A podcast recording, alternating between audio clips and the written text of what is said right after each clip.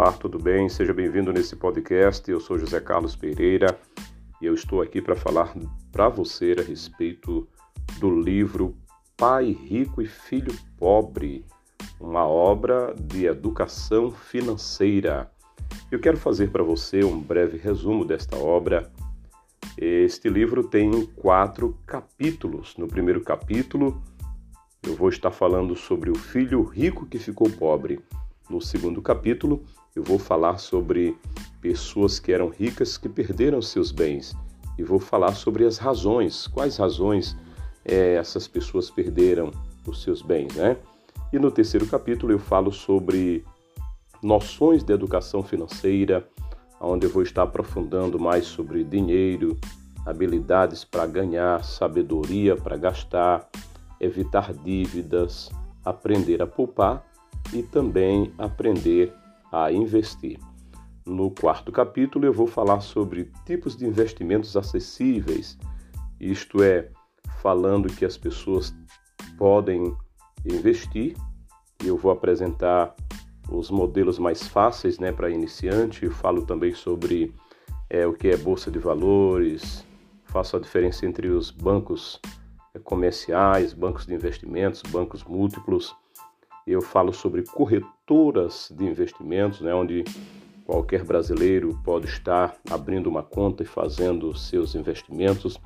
E falo mais sobre os tipos de investimentos para iniciantes, como fundos imobiliários, é, CDB, LCI, LCA, mostrando assim que há uma oportunidade para todos, né? Todos aqueles que de fato forem disciplinados se cumprirem os ensinamentos do capítulo 3, que é sobre noções de educação financeira, com certeza vão lidar melhor com o dinheiro e lidando melhor vai saber gastar com consciência.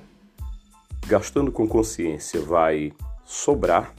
Isso nós chamamos aí entra para a questão de poupar, que ele vai aprender a formar uma reserva de emergência, também falo sobre isso, a necessidade de formar uma reserva de emergência, explico detalhadamente sobre esse ponto. E ele tendo uma reserva de emergência, não houve essa necessidade, ele já vai então partir para investimentos. E ele investindo, com certeza, vai fazer o dinheiro trabalhar para ele.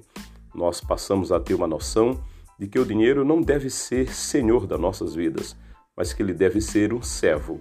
E quando nós tivermos essa capacidade né, para administrar corretamente é, o nosso dinheiro, não importa a quantidade, seja muito ou pouco, mas isso é que importa, é ter uma boa administração financeira, equilíbrio financeiro para ter prosperidade, com certeza vai haver investimentos sólidos e aí começa a surgir os resultados desses investimentos, né?